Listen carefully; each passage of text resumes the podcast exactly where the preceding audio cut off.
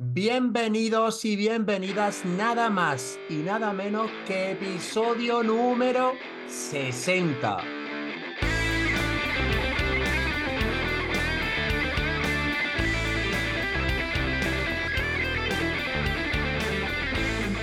Muchísimas gracias pasajeros de este vuelo de Aterriza Marketing. Ya sabéis que soy el queroseno, soy el alma de este programa. Y claro, que nos vamos haciendo mayores, que vamos cumpliendo, vamos cumpliendo episodios. Y cada vez los temas tienen que ser más especializados. Y para ello os traemos hoy un temazo para vendedores, para emprendedores, para empresarios, incluso para cualquier persona que nos esté escuchando. Hoy vamos a hablar del poder, del poder de las preguntas y para ello traemos nada más y nada menos que a José Carlos. Muy buenas, compañero, ¿cómo estás? Muy buenas, Pedro, ¿qué tal? ¿Cómo estás? pues nada, hoy el, puente aéreo lo tenemos de, mar a mar. Sí, ¿dónde anda, José Carlos? En Bilbao, ni más ni menos. Aunque, como podrán comprobar los oyentes, eh, mi acento entre murciano y andaluz quizás no, sea de aquí del norte, ¿no? muy buen acento, muy buen acento esa zona ahí, de, además que hacemos límite, ¿verdad? Granada con los murcianos, tenemos también nuestro deje unos de otros. Efectivamente. Bueno, pues José Carlos, supongo que allí la temperatura un poquito más relajada que aquí en el sur, ¿no? Sí, un 20 graditos. La verdad que para pasar el día en la playa, fenomenal.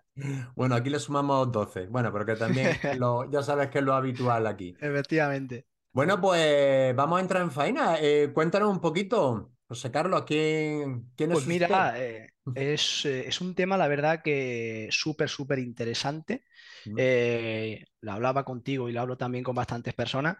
No solamente sirve ni es útil para las personas que se dediquen a la comercialización de productos y servicios, sino que le va a ser de utilidad a, cualquier persona que, se quiera proponer cualquier, cualquier hazaña, porque la verdad que es, eh, un, el poder de las preguntas o el arte de, la pregunta es algo que, nos va a servir para siempre, ¿no? Es algo súper interesante de compartir. Si es verdad que, soy de los que dice que si no comparte el conocimiento no sirve de nada, ¿no? Ah, qué bueno. Qué bueno eso. Y, te decía, antes de entrar en ese, como bien dice, un tema apasionante, me encantó desde que estuvimos hablando, porque además soy de los convencidos que cada vez hay que especializarse más eh, en algo y profundizar. Eh, pero cuéntanos un poquito de ti, José Carlos, ¿de dónde vienes? ¿A qué te dedican en el mundo profesional? Pues mira, eh, mi andadura, como bien sabes, sí, en común, empecé en la mejor escuela de venta de España, que es eh, Grupo Planeta. Aunque soy extremeño de, nacimiento, empecé en Ciudad Real y después me trasladé a Granada como jefe de equipo. Y al fin y al cabo, eh, siempre eh, he estado relacionado con temas de, la comunicación, de la persuasión. Ah. Y muy pronto empecé a investigar sobre, sobre el tema de, la pregunta, ¿no? Porque sobre todo mi afán por conocer el, poder de la pregunta viene de, que estamos en un gremio y tú mejor que nadie sabes mm. que estamos hartos de que vomitemos la información encima porque sea lo que nos han enseñado, porque al fin y al cabo nosotros creemos que sea lo que haya que trasladar. Porque luego muchas veces cometemos ese error, ¿no? Lo que yo creo que a mí me convence si lo tengo que decir a la otra persona. Tampoco tiene por qué ser así. Entonces, claro, esto nace precisamente en Granada, eh, nace nace eh, esta curiosidad, porque al fin y al cabo es curiosidad, porque en mi trabajo, lógicamente, no he podido trabajarlo, ha sido fuera en mi tiempo libre cuando yo he empezado a investigar de qué forma podemos progresar eh, en, cualquier negocio que se dedica a la comunicación y, cómo podemos escalar a través de la pregunta, ¿no? Porque es verdad que, según organicemos la información o según pongamos esa información sobre la mesa, podrá entenderla mejor o peor la, persona que tengamos delante. Entonces viene un poco desde de que yo detesté que en este gremio se habla demasiado. Pedro, no, sé si estás de acuerdo conmigo. ¿no? Me, la has quitado, la tenía apuntado ahí y era precisamente eso lo que te quería decir. Eh. Hablamos mucho, ¿no? Sacar los vendedores.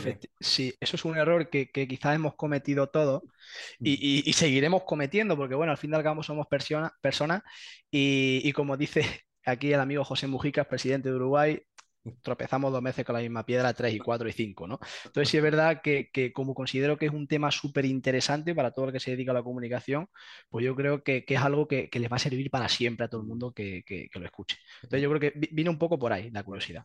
Oye, y, por echarle un capote a los amigos vendedores y sobre todo los que yo reconozco que son y admiro vendedores de raza, de, que quizás no han tenido la formación que, debiesen, pero puede ser que esto de hablar mucho viene porque antiguamente, o, hace un par de décadas, no hace tanto, los consumidores, el cliente, no tenía apenas información y era el vendedor el que vomitaba, espetaba las características del producto, obviamente esto ha tornado y no va por ahí. Pero por hacerle un, guiño y, y, echarle un capote a, los vendedores tradicionales, ¿puede venir por ahí, entre otras cosas? ¿Cómo lo ves tú? Sí, eh, yo creo que sí, porque claro, si, si alguien viene a pedir información de forma innata y evolutiva, yo eh, lo que tengo que hacer es dársela. ¿Cómo me voy a poner a preguntar, a que me cuente si el que le tengo que contar soy yo, ¿no? Entonces yo creo que, sí, como, como bien dices, puede ser algo evolutivo en el sentido de que eh, idiosincrásicamente eh, la información la hemos dado nosotros. O sea, va a venir una persona que le preguntemos, es como paradójico, ¿no? Entonces, sí es verdad que, antes, pues lo mismo no, se ponía el foco en, temas tan interesantes como el, el, que piensa la otra persona antes de decirle nada, ¿no? Ah, pues además es muy interesante lo que estás comentando, porque efectivamente esa, perspectiva, ese punto de vista desde que nos lo están mostrando, eh, eso que nos viene a la mente. Si vienen a pedirme información, ¿qué recursos, no? ¿Cómo voy a callarme? ¿Cómo voy a hacerle yo la pregunta a, a, a lo gallego, ¿no? ¿Cómo se la voy a devolver? Pero cuando realmente ahí está, ¿no? Poder seguir consiguiendo la información que te interesa y a lo mejor tienes que desviar un poco la atención de, del cliente a otro lado, ¿no? No simplemente a la pregunta concreta que te hace, ¿no? Efectivamente, efectivamente, a darle sobre todo distintos puntos de vista, ¿no? Porque cuando viene una persona, si tú te limitas solo a decirle lo que crees que tiene que saber, pues lo mismo no estamos haciendo bien nuestra labor, ¿no? Entonces, eh, es súper importante y yo siempre digo, eh, en, cuando hago una formación para asesores que, que venden formación, les digo que eh, la pregunta te ahorra dolores de cabeza y se ríen, ¿no? Porque cuando tú haces una pregunta, la, respuesta suele ser más consciente y la decisión en consecuencia también. Entonces, menos incidencia, menos dolores de cabeza, menos llamada que esto no lo sabía, que mira que no lo tenía claro y al final. Yo siempre digo que, la pregunta te ahorra dolores de cabeza por eso, ¿no? Porque trae la toma de decisiones quizás un poquito más a la conciencia. Qué buena, qué buena, te la compro y me la suscribo. Oye, eh, José Carlos, Em, hablando un poco de, que asesoras a eso, a vendedores, pero en un, sector muy concreto, ¿no? Efectivamente. Eh, a lo que te dedicas, ¿no? Sí.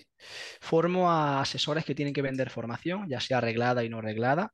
Eh, sí es verdad que es un tema intrínseco que, es una creencia que tengo yo muy arraigada en el tema de la formación, de ser cada día mejor, y un poco nace de eso, ¿no? De, esa progresión y, de la, y de la, el afán por servir a los demás. Eh, sí es verdad que, me resulta súper interesante y sí, también pienso que es el mejor producto o servicio que hoy en día se puede comercializar, porque la formación es para la persona más importante de tu vida, que eres tú. O sea, es algo que vas a invertir en ti y que jamás nadie va a poder quitarte, ¿no? Y que te va a permitir escalar a, bastantes más posiciones. El, típico de la, la, educación ocupa lugar, pues bueno, eh, promulgo con todo eso.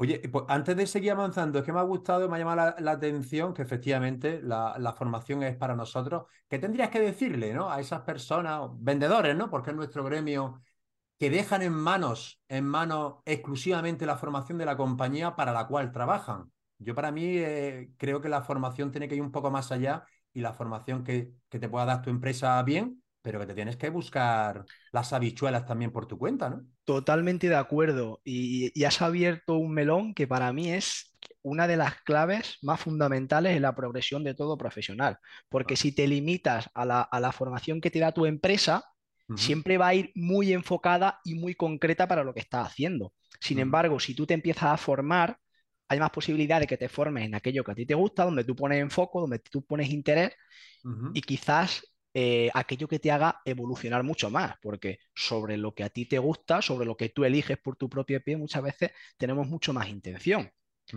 Es decir, eh, yo si me pone una formación mi empresa, será orientado a los objetivos de tu empresa, pero si yo me busco una formación para mí, va mucho más allá, porque va alineado con mi objetivo. Y yo creo que, eso tú y yo lo tenemos bastante claro, Pedro. Eso, eso está claro. Eh, aunque vaya de la mano el binomio persona profesional, pero ese crecimiento que tú te buscas con pasión, con ilusión, obviamente te puede traer cosas muy diferentes y muy inesperadas en crecimiento, en crecimiento personal, sea del ámbito que sea. Oye, em, volviendo entonces a este asesoramiento para vendedores, en concreto en el sector de la formación, reglada y no reglada, oye, ¿cuáles son las claves, ¿no? Las claves más concretas de ese poder, de ese poder de las preguntas que tú eh, tanto y también estás especializado.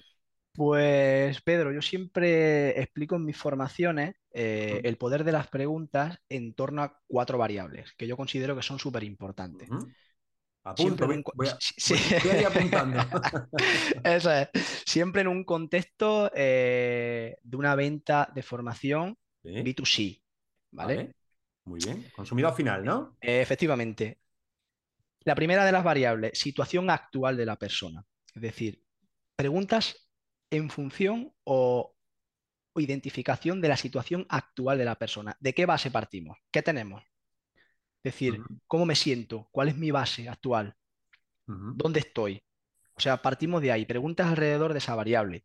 La segunda, preguntas alrededor del problema, necesidad o preferencia de la persona. Es decir, ¿qué necesito resolver? Eh, ¿qué, me hace eh, pensar en esto, qué problema tengo o, qué prefiero, qué necesidad es la que me está ocurriendo en este momento. Identificar esta segunda variable a través de las preguntas abiertas. La tercera, que va eh, normalmente muy, muy pegada a esta y suele ser consecuencia de la misma, es qué solución te ofrezco yo a esa necesidad, a esa preferencia o a ese problema que tú tienes. Es decir, a través de esas preguntas de identificación del problema, necesidad preferencia que tenga, voy a ver de qué manera puedo yo establecer la solución, siempre y cuando tenga capacidad para ello, que normalmente así, así es. ¿vale? Y la cuarta, Pedro, y para mí la más importante de todas, es la variable de la implicación o compromiso de la persona. Porque, bueno, situación actual puede ser, problema o necesidad puede ser, eh, la solución que te puedo ofrecer puede ser, pero si yo no estoy comprometido y yo no tengo implicación sobre lo que hago, de nada sirve que trabajemos todo lo anterior. Y yo siempre eh, hago una pregunta eh, súper interesante a la venta de formación en esta última, que ahora te voy a contar los que yo siempre digo que hay dos tipos de preguntas. Yo siempre digo, joder, Pedro, ¿hasta qué punto consideras que es importante estar formado? Y normalmente la gente no se suele hacer esta pregunta. O sea, se, le suele plantear en un alto porcentaje la primera vez que se, que se lo decimos. Pues, porque claro, yo me han dicho que me tengo que formar, o yo, yo creo que, bueno, que me tengo que formar, tengo que estar formado, pero nunca me he planteado esa creencia de decir, joder, ¿cómo de importante es estar formado? O sea, y es importante también reflexionar sobre esta pregunta, ¿no? Sí. Porque claro, haciendo un poco de recapitulación de las cuatro variables, situación actual, problema o necesidad, solución que ofrezco y la implicación, si yo estoy implicado, todo lo demás eh, viene solo. Sí, sí, sí, sí, sí. Oye, por esa secuencia, además que me has dejado pensando, digo, verás que esta pregunta me la vas a hacer a mí.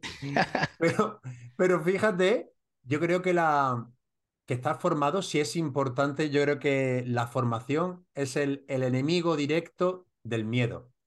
Al miedo se le combate con formación cuando tú estás formado, cuando estás haciendo las cosas, eh, además que te apasionan, como bien has dicho, que tú las buscas por interés, no solamente lo reglado o el formalismo que te pueda dar tu compañía, ese, ese lucha contra los miedos que puedas tener ante la incertidumbre, lo que pueda pasar mañana, eh, y eres un poco más libre de tu, de tu devenir. Oye, qué bueno, ¿eh? Qué bueno. Eh, José Carlos, y este, estos cuatro parámetros, estas cuatro, serían eh, evolutivas son en consecuencia una de otra, van en cascada, ¿no? Eh, mm, no, no, debería. no... tiene por qué. Si es verdad que el, problema, necesidad o preferencia suele estar unido a la solución que yo puedo ofrecerte, pero sí es verdad que pueden ir un poco en función de, la necesidad o cómo se, cómo se dé esa argumentación, ¿no? Mm. Pero sobre todo yo hago mucho hincapié en la última porque ahí descubrimos la creencia de la persona. Porque si yo creo que en España todo funciona por enchufe, pues a lo mejor no tendré ese compromiso por formarme y por progresar que si yo considero que la meritocracia es la base del mercado laboral, ¿no? Entonces, claro, si yo descubro eh, esa creencia, eh, yo creo que tengo bastante ganado, porque ya lo segundo es ah, cómo lo hacemos. La pregunta es cómo. Vale. Oye, José Carlos, y volviendo al otro tema que me ha gustado eh, mucho, antes de, continuar, decíamos que, mm, que, tradicionalmente, porque esto sí que es transversal a cualquier, a cualquier vendedor, cuando viene una eh, persona, un cliente, y no hace una pregunta en concreto, ¿no? Incluso casi preguntas muy, muy, muy cerradas.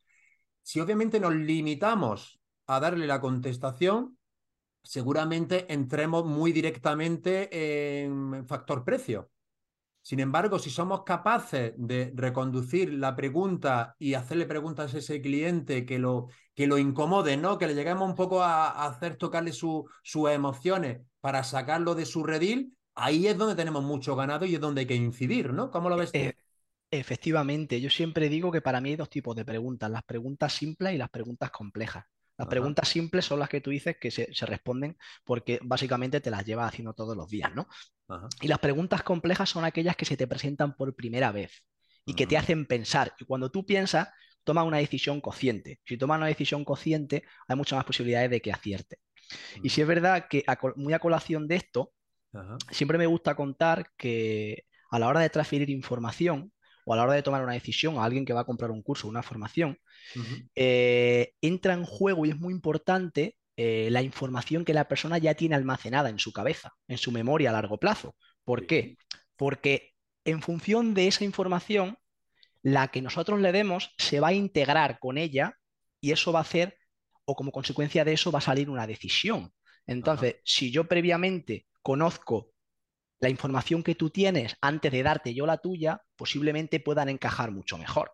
Entonces, dentro de esa codificación de la información y dentro de esa integración entre la, información que yo ya tengo almacenada y la que le doy, pues si hablamos en su idioma, eh, definiendo idioma como argot y como jerga, pues va a ser mucho más fácil que la persona tome una decisión acertada que si tenemos un diálogo muy que difiere mucho de lo que la persona utiliza, ¿no? Entonces, con esas preguntas complejas a las que tú te refieres, indagamos en esto y al fin y al cabo hacemos que la persona piense y diga, pues fíjate, Pedro, nunca me había planteado esto y, la verdad que, tienes razón. Pero es que la decisión la está tomando él, porque estarás de acuerdo conmigo en que no nos gusta que nos vendan, nosotros nos gusta comprar. nos gusta comprar, que nos lo pongan fáciles, pero claro, esas preguntas me encantan, ¿eh? esas preguntas complejas, al final haces que la persona piense y que tome una decisión consciente y no simplemente, bueno, porque se mueve por impulsos, ¿no? Porque hay que estar latiendo eh, todos los días.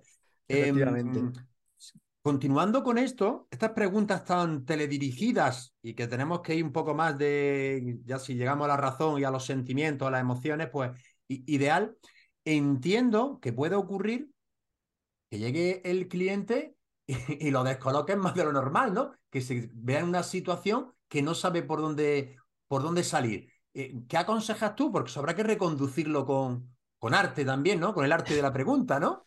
Efectivamente, tú dices en este caso que yo, joder, yo traía una idea y fíjate que con esta me acaba de descolocar, ¿no? Era como, joder, es que esta alternativa yo no la había explorado. Ah, Oye, pero ¿y, de las dos cuál te convence más? Mm. Porque yo, según te estoy viendo, te convence más la que te acabo de plantear. Y entonces, claro, de alguna otra manera, eh, lo, que yo siempre persigo es que aunque la emoción traccione la decisión, eh, hay un trasfondo racional siempre.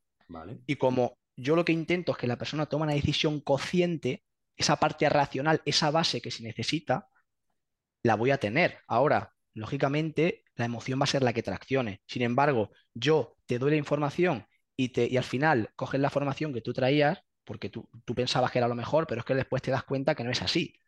Y esa objeción, como no la has presentado justamente en la visita, se te presenta en casa y te genera, porque yo siempre digo, te genera dolores de cabeza, como yo decía, porque ahora vuelve, vuelve para atrás, se ha replanteado esto, y sin embargo, si tú preguntas toda esa información que el, que el cliente o alumno se iba a plantear fuera de la visita, se plantea allí, lo puedes trabajar allí. Todo lo que no preguntes va a aparecer cuando tú no estés. Entonces, como aparezca cuando tú no estés, tampoco estás para ayudarle a resolverlo. Claro, eso queda, queda clarísimo. Oye, y ¿Qué más poderes, no? Porque esto me estoy empoderando, me estoy viendo como la capa de otra. ¿Qué ¿Qué más beneficios y, qué ventajas tiene para el vendedor? Porque así, a, bote pronto, se me viene a la cabeza, eh, si eres, eres bueno preguntando, minimizas el error, ¿no? También. Sí, sí es verdad. Y, yo soy de los que pienso que, que la calidad de tus pensamientos me, se ve reflejado también en la calidad de tus preguntas, ¿no? Entonces, eh, a, mí es curioso, en mi pueblo, Pedro, me, llamaban el por qué, ¿no? Porque siempre estaba preguntando, venga a preguntar y venga a preguntar y venga a preguntar y dirán, este, este, pero este, este que me está contando, ¿no? Tanto preguntar. Y si es verdad que, minimizas el error porque la pregunta te hace pensar a quien, a, quien él se las hace, ¿no? Porque y cuando tú piensas y cuando tú elevas un poco tu nivel de conciencia y, ves un poco lo que quieres o lo que no quieres, haces que tomes una mejor decisión. Entonces, eh, esa mejor decisión va a minimizar el error. Lógicamente, el, no equivocarnos, pues eso va a ser siempre. Y me acaba de venir un flash eh, a colación de, esto, del, error y el fallo y tal. Ah. Eh, fuimos a EAE e de la mano de, aquí, de nuestros amigos de Planeta. Y, y esto, había un profesor que, que en la EAE, que Jaime Muñoz, que creo que todavía está, que claro, que me hizo una de estas preguntas que me hacen pensar, ¿no? Que, que, que te dice, joder, es que con este tipo de preguntas lo mismo minimizamos el error. Porque claro, me dice, tú eres de los que piensa porque me has dicho que, se, que se aprende mucho más del fallo que del acierto, porque me lo has dicho, ¿no? Dice, entonces, ¿por qué le tienes tanto miedo a fallar si se supone que se aprende mucho más del fallo? Bueno, pues me, me fui de la clase sin saber contestarle. Pues fíjate, ese tipo de preguntas, en joder, si, realmente yo soy de, los que creo que se aprende mucho más cuando fallas que cuando aciertas, ¿por qué le tienes tanto miedo a fallar si se supone que, va a ser efectivamente como que como consecuencia de ese fallo, hombre, no es que salga a la calle a fallar, ¿no? Pero bueno, al fin y al cabo, que, te atrevas y que, que salte, que pegue el salto sin saber dónde vas a caer. Entonces yo creo que, ese tipo de preguntas también minimizan, minimizan el, el, fallo porque al fin y al cabo te planteas cosas que tú dices, bueno, es que puede estar en la inconsciencia, pero que nunca la había visto desde, ese enfoque, ¿no? Oh, ese, ese profe sabía, ¿eh? Sabía dónde, dónde apretar y qué preguntar. Joder, ya, a ver. y eh, José Carlos, igualmente, por simple e, economía, ya no solamente lingüística, sino de gasto de recursos, eh, si eres una persona que pregunta de manera inteligente, va a obtener respuestas inteligentes, pero también eso es mucho más cómodo, ¿no? Dejar que, que la otra, que tu interlocutor haga, por así decirlo, parte del trabajo por ti, ¿no? Sí, que pregunte. Que pregunte, que pregunte. Sí, sí, sí. Es más, cuando tú haces una pregunta, normalmente la, la contestación suele llevar otra pregunta también, ah. porque acabas, acabas de indagar. Soy de los que digo que la buena pregunta nace de la curiosidad sincera. Es decir, de, preguntar algo porque realmente es así, no de preguntar esto porque después te voy a decir. También entra en juego la escucha activa, ¿no? Sin escucha activa no puedes hacer una buena pregunta nunca. Porque si, si, para hacerte yo una pregunta interesante, toda la información que tú me has dado yo la he tenido que valorar y tras esa valoración, hacerte una pregunta para resolver ese problema sobre el que estamos trabajando, ¿no? Entonces, sí es verdad que es muy, pero que muy difícil. Parece, sí es verdad que parece que estamos hablando como si fuera algo de ponerte, pero es muy, muy difícil porque no es simplemente hacer una pregunta, ¿no? Sino hacer una pregunta tras la valoración de la información que te ha dado la persona. Y ahí entran en juego capacidades cognitivas que, que, llevan esfuerzo, como tú dices, pero que tras todo eso, siempre hay una decisión consciente y firme, que es lo que yo siempre me gusta promulgar cuando a lo mejor doy una formación.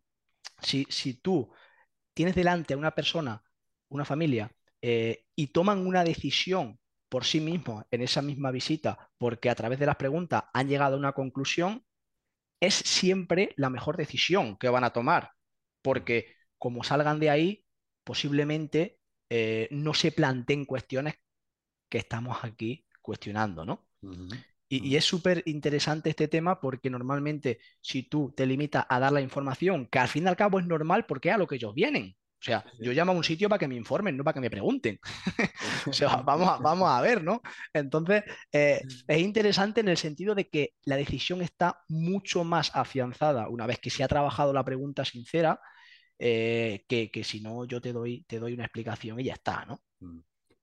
Y, como bien dicen, me encanta que haga alusión a otra de las famosas habilidades blandas tan necesarias, ya no solamente en el mundo de las ventas, sino en nuestro día a día, obviamente la escucha total, la escucha plena, la escucha activa para poder formularnos preguntas interesantes. Em, eh, José Carlos, eh, ¿te ocurre en tus acompañamientos con vendedores, en formaciones, que quizá eh, cuando están frente al cliente saben que tienen que hacer alguna pregunta, pero son reticentes o les cuesta o no saben cómo enfocarla aunque lo hayan trabajado y luego, y luego te lo dicen que, que se han quedado ahí en la punta de la lengua sin ser capaces de aterrizarlas? ¿Suele ocurrir? Sí, sí, la verdad es que sí, porque además son preguntas que ellos creen que como las hagan va a tener un resultado negativo. Pero yo siempre digo, si tú crees, por tu regla de tres, si tú crees que ese resultado negativo es así, ¿no te parece que es mucho mejor que se dé en la visita que estás tú para resolverlo, que se dé cuando no estés tú? Es decir, si por la regla de tres yo planteo una pregunta porque creo que, claro, porque me ha dicho que esto no le gusta y porque tal y que cual, pues no se la hago, está dejando eso sin resolver. Bajo ningún concepto una persona va a tomar una decisión si no hemos resuelto al 100% sus dudas y, sus cuestiones, ¿no? Entonces sí es verdad, y, aquí cometemos muchas veces ese error, ¿no? Eh, de, que estás en esa vorágine y te ha dejado algún pilar fundamental y, luego a posteriori, joder, ahora que no estoy es cuando me acuerdo, ¿no? Entonces, claro, no, podemos, no podemos dar marcha atrás, pero soy de los que dice que en una visita comercial cualquiera es donde se tiene que trabajar absolutamente todo. Todo lo que se tenga que trabajar se tiene que trabajar ahí. Incluso aunque parezca una tontería. No será una tontería cuando le importa el que tiene enfrente, ¿no?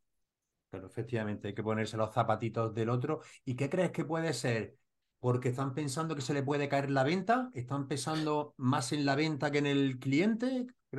Sí, yo creo que es una anticipación de los, de los acontecimientos, anticipación negativa. Entonces, como hago esa anticipación negativa, me genera ansiedad. Y como me genera ansiedad, lo más fácil es esquivarlo y no trabajarlo. Que sí es verdad que eh, está, muy, está muy, de la mano de, muchos otros ámbitos, pero bueno, ¿qué es lo normal, porque si yo creo, si yo anticipo que el resultado va a ser negativo, va a ser mucho más fácil evitarlo que afrontarlo. Pero no hay otra, no hay otra que la práctica, que tirarse. Como, como algunos dicen, miedos o beneficios, ¿no? Pues bueno, yo creo que, también en este caso eh, hay, que, hay que, para bien o para mal, hay que, hay que ponerlo sobre la mesa. Oye, y, por supuesto, ¿no? Que tú te, te, dedicas a formar a los vendedores. Creo que esta pregunta me puedo imaginar un poco la respuesta, pero esto es lo bonito de hacer estas preguntas un poco dirigidas. Por supuesto, ¿no, José Carlos? Que esto no es un don celestial, esto es una habilidad que se puede trabajar, por lo que estás comentando, que se puede desarrollar y que obviamente, igual que haya personas que puedan tener esa, ese arte innato, pero si no lo trabajan, igualmente se pueden ir desvinculando de, de esta habilidad, ¿no? Sí, efectivamente, efectivamente. No, y me pongo yo como ejemplo, ¿eh? yo era de los que escuchaba para replicar y no para comprender. Es decir, eh, si, realmente yo tengo algo que te voy a decir, en vez de, de, escuchar lo que tú me estás diciendo, estoy repitiendo en mi cabeza lo que te voy a decir para que no se me olvide, ¿no?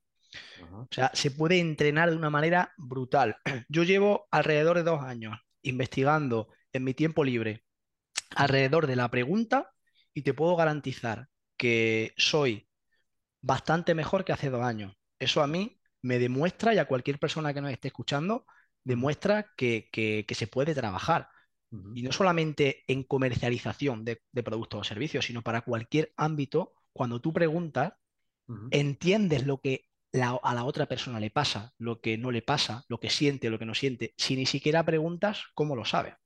Y es que al 100% que se puede trabajar. Yo siempre me gusta poner a través de mi ejemplo porque es lo que sé de primera mano, ¿no?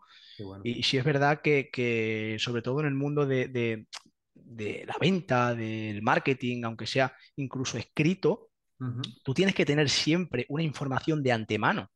Si no, va a ser muy difícil personalizar una propuesta. Yo soy de los que piensa que la mejor propuesta es la que se ajusta a la persona que tienes delante. No hay una propuesta perfecta. Entonces, ¿por qué muchas veces le damos la misma información a todo el mundo? Mm. Porque creemos que es la perfecta, ¿no? Qué bueno, qué bueno.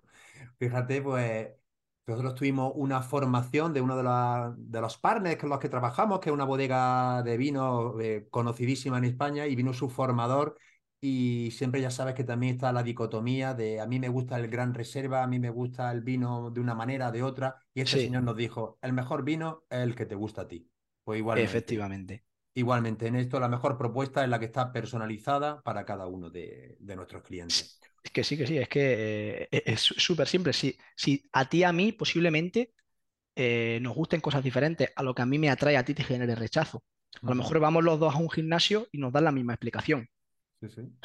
Cuando a ti te gusta una cosa y a mí otra, ¿no? Sí, es verdad que me, gusta defender la, teoría de la pregunta porque te permite adaptarte y dar la mejor solución.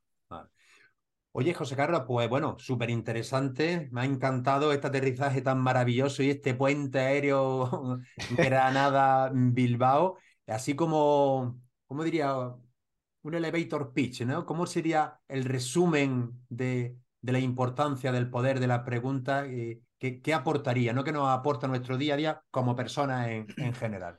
Pues sí, eh, es verdad que para mí es importante que cuando voy a hacer cualquier adquisición me ofrezcan y al fin, al fin y al cabo, yo compre mi mejor solución, no la mejor solución de mercado, mi mejor solución, yo considero que si voy a vender un curso, una formación o cualquier cosa que, se comercialice, tengo que entender que la otra persona espera de mí que yo le personalice lo que él necesita. Esto no es vender a toda costa. Entonces, yo siempre, si a mí me gusta comprar un traje a medida para mí, yo soy partidario de hacerle un traje a medida a la persona y todo ello se lleva a cabo a través de la pregunta. ¡Qué bueno! de oro. Perfecto. Pues bueno, José Carlos, de verdad ha sido un auténtico placer. Además, aunque no coincidimos en aquellos años de, la venta directa, pero sí es verdad que esa escuela queda para nosotros. Para toda la vida, efectivamente.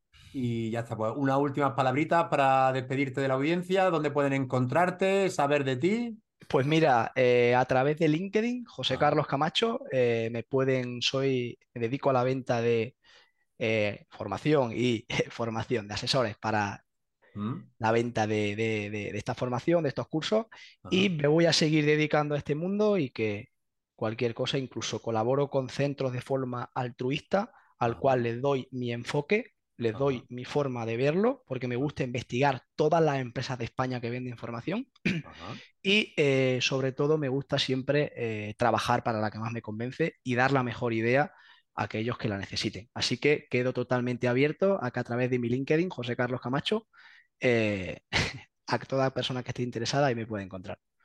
Pues muy buena, José Carlos. Eh, pondremos el enlace a tu perfil de LinkedIn en las notas del episodio y ha sido un auténtico placer y esperamos vernos pronto, desvirtualizarnos y tomarnos unas tapitas aquí en Granada ¿eh? o unos pinchos allí en sí, sí, Hostia, eh, eh, es complicado, ¿eh?